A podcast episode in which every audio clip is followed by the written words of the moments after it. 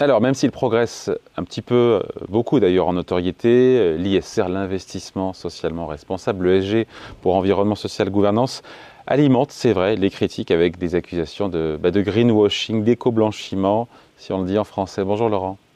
Bonjour David. Laurent Saillard, journaliste au magazine Le Revenu.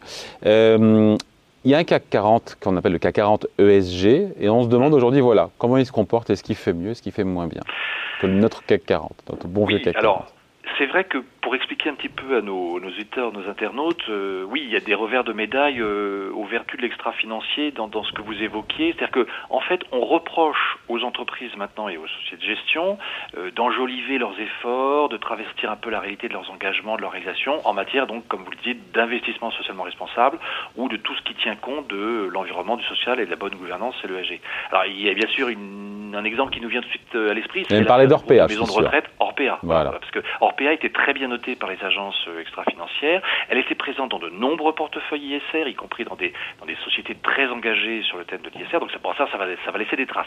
Et puis, alors, il y a aussi des poursuites, bon, c'est plus récent, mais contre, engagées contre certains gestionnaires, comme par exemple l'allemand euh, DVS.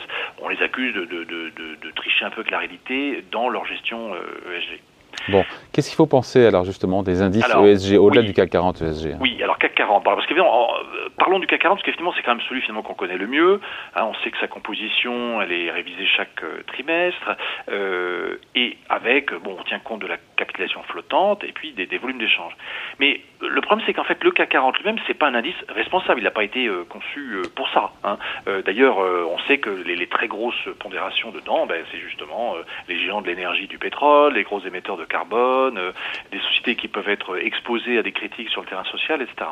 Alors, d'où l'idée de Ronext, effectivement, d'avoir créé, alors ça, ça remonte, le lancement remonte à... oui, et on les avait reçus, on avait reçu Ronext justement pour parler de, de l'avènement, du lancement de ce CAC 40 ESG dont il est très fier d'ailleurs. Un CAC ESG, alors c'est un CAC ESG, mais c'est quand même, il y a quand même 40 valeurs. Alors c'est-à-dire qu'en fait, euh, parce qu'il y avait effectivement une demande croissante des investisseurs d'avoir de, ce genre d'outils justement d'investissement durable. Alors euh, c'est un indice donc dans lequel il y a 40 valeurs, sauf que c'est plus les 40 valeurs du CAC 40. En fait, c'est puisé, on puise dans les 60 euh, valeurs du CAC 40 et de ce qu'on appelle le CAC Next 20, c'est en gros les, les, 20 suivantes. Alors là, par contre, il y a beaucoup plus de critères que dans le CAC 40 classique, euh, donc avec notamment des critères euh, sur euh, l'environnement, le social, la gouvernance, etc. on exclut voilà les sociétés qui sont dans le charbon, les armes, etc.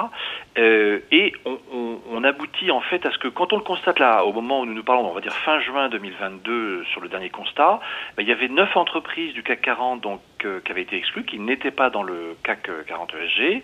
en l'occurrence, on voit tout de suite pourquoi. Hein, c'est enfin au moins pour les principales, bon, ArcelorMittal, euh, Dassault Systèmes, c'est moins évident, bon, Essilor Luxottica, Eurofin Scientifique, Renault, bon, Téléperformance, Thales, on voit très bien pourquoi, Total Energy aussi, euh, Worldline. Bon, donc ces neuf entreprises, elles sont remplacées en fait par des entreprises du, du CAC large 60, donc les, les le, c'est le, le, 40, le CAC 40 et le CAC Next 20. Et là, là on, Alors on a qui, on a qui là-dedans? Il y a Accor Hotel, il y a Atos, il y a Bureau Veritas, il y a alors et là où c'est plus surprenant, il y a aussi Arkema ou EDF, mais il y a euh, Clépierre, Sodexo, Solvay et Valeo. Voilà, donc c'est on voit que voilà, c'est disons ça peut prêter aussi à, à débat en fait. Hein. Hum, et en termes de performance, ça donne quoi? On a un peu de recul maintenant. Vous me direz quoi On a, on a à peine un recul. Hein sur le papier, quand on le dit comme ça, ça a l'air attrayant. Hein. On a envie d'être, euh, plutôt envie d'être pour. Ah. Mais en fait, euh, en fait, c'est pas sûr que ce soit le plus performant. En fait, ça, ça va dépendre des périodes. Alors en tout cas, le constat qu'on peut faire aujourd'hui, au moment où nous nous parlons, c'est qu'il n'est pas, il n'est pas favorable. Ça marche pas. C'est-à-dire qu'en gros, début juillet, par exemple, euh, le CAC 40 perdait près de 16,5% depuis le début de l'année, mais le CAC ESG, il en perdait 18,5%. Du coup, le CAC 40 fait mieux.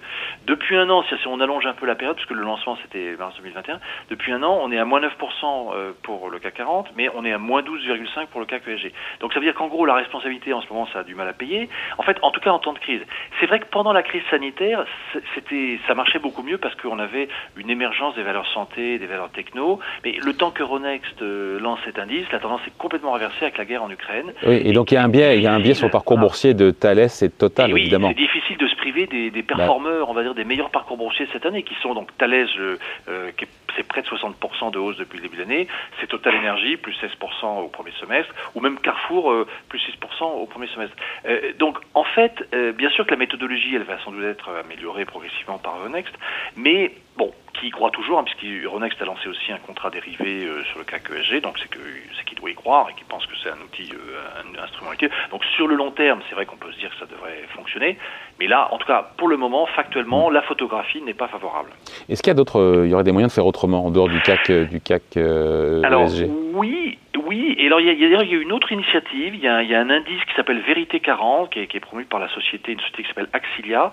Euh, donc dedans, il y a des grands groupes cotés. Euh, alors là, l'approche est un peu différente. L'idée, c'est de, c'est des groupes qui sont euh, peuvent faire face à une réelle facture de la tonne de carbone émise. Autrement dit, on mesure l'exposition à la facture carbone. Et euh, là, on voit que dans cet indice euh, Vérité 40, lui, il fait beaucoup plus le ménage parce qu'il y a... Euh, il y a moins de CAC 40 historique. Voilà. Ouais, il y a 17 exclusions du CAC 40, c'est presque la moitié de l'indice qui sort, l'automobile notamment, l'aéronautique, et bon, ça peut paraître plus surprenant, les, financières euh, aussi. Alors, par exemple, pour citer quelques exemples dans cet indice euh, Vérité 40, vous avez des, des valeurs comme Edenred, Eiffage, Elis, Gessina, Neoen, Ubisoft, euh, Spire, Rémi Cointreau, Fnac Darty, mais vous trouvez aussi, par exemple, vous retrouvez par exemple EDF. Bon, voilà. euh, et donc, on regarde, quand on regarde les trois, donc CAC 40, CAC et Vérité 40, il y a, il y a 15 valeurs en fait du CAC 40 qui sont dans les trois indices, voilà, 15 et pas plus. Alors je peux vous les citer d'ailleurs, c'est Air Liquide, Bouygues, Capgemini, Danone, Hermès, Kering, L'Oréal, LVMH, Orange, Pernod Ricard, Sanofi, ST Microelectronics, Vinci. Et il y a aussi, alors parce que ça peut paraître surprenant, mais il y a aussi Schneider Electric et Veolia. En fait, c'est notamment pour leur capacité à sortir, on va dire, du, du, déficit qu'on extrapole, qui est lié à leur facture carbone, alors très loin, en 2025. Voilà, mais ça, c'est des anticipations. Donc, en tout cas, ce qui surprend quand même, c'est l'absence de ténor de la cote, comme justement les bancaires ou comme, comme des assureurs comme AXA. Euh, voilà, ça, ça surprend un petit peu peut-être dans l'approche. On, on, se dit que c'est pas forcément les plus gros émetteurs de carbone ou les plus gros pollueurs. Bon, bon comment on fait à supposer qu'on soit intéressé par ce CAC ESG, ce CAC 40 oui, C'est comme ben, pour le CAC 40, on va pas acheter 40 valeurs séparément. Non, voilà, vous pouvez le faire bien sûr, mais c'est un peu compliqué parce qu'il va falloir suivre les, les, variations tous les trimestres. Et puis, euh, euh, alors il y a, euh, il y a sur le marché des, des ETF qui en fait permettent d'investir dans le CAC ESG, un de BNP Paribas, un d'Amundi. donc voilà, du coup, pas besoin de se constituer soi-même le portefeuille. On peut en fait simplement avoir le, le support en, portefeuille et, et, donc lui, il suit effectivement les éventuelles variations. On se dit quoi Alors on se quitte là-dessus, on se dit que c'est le sens de l'histoire d'aller sur des indices boursiers ESG, même s'il faut accepter peut-être à court terme que ce soit pas plus lucratif? Oui, c'est-à-dire que euh, bon, la tendance de long terme, c'est vrai. Je pense qu'on peut dire qu'elle est favorable à l'ISR, à l'ESG, etc. À long terme, ça devrait s'imposer. Le problème, c'est qu'en période de guerre, on va dire, euh, les valeurs de l'armement et du secteur de l'énergie euh, viennent bousculer ces principes. Elles reprennent le dessus en bourse, et donc, euh, et donc, c'est difficile de s'en prouver dans un portefeuille puisque c'est ce qui va permettre de, de, compenser la baisse des autres. Donc, effectivement, comme vous le dites, à court terme, ça, ça marche pas trop. Normalement, on peut penser que la tendance de long terme, avec les très fortes pressions sur la transition énergétique et sur l'avenir de la planète font que ça devrait quand même euh, s'imposer. Allez, merci beaucoup pour euh, ces conseils. Signé Laurent Saillard, journaliste au magazine Le Revenu. Merci, salut. Merci David, au revoir.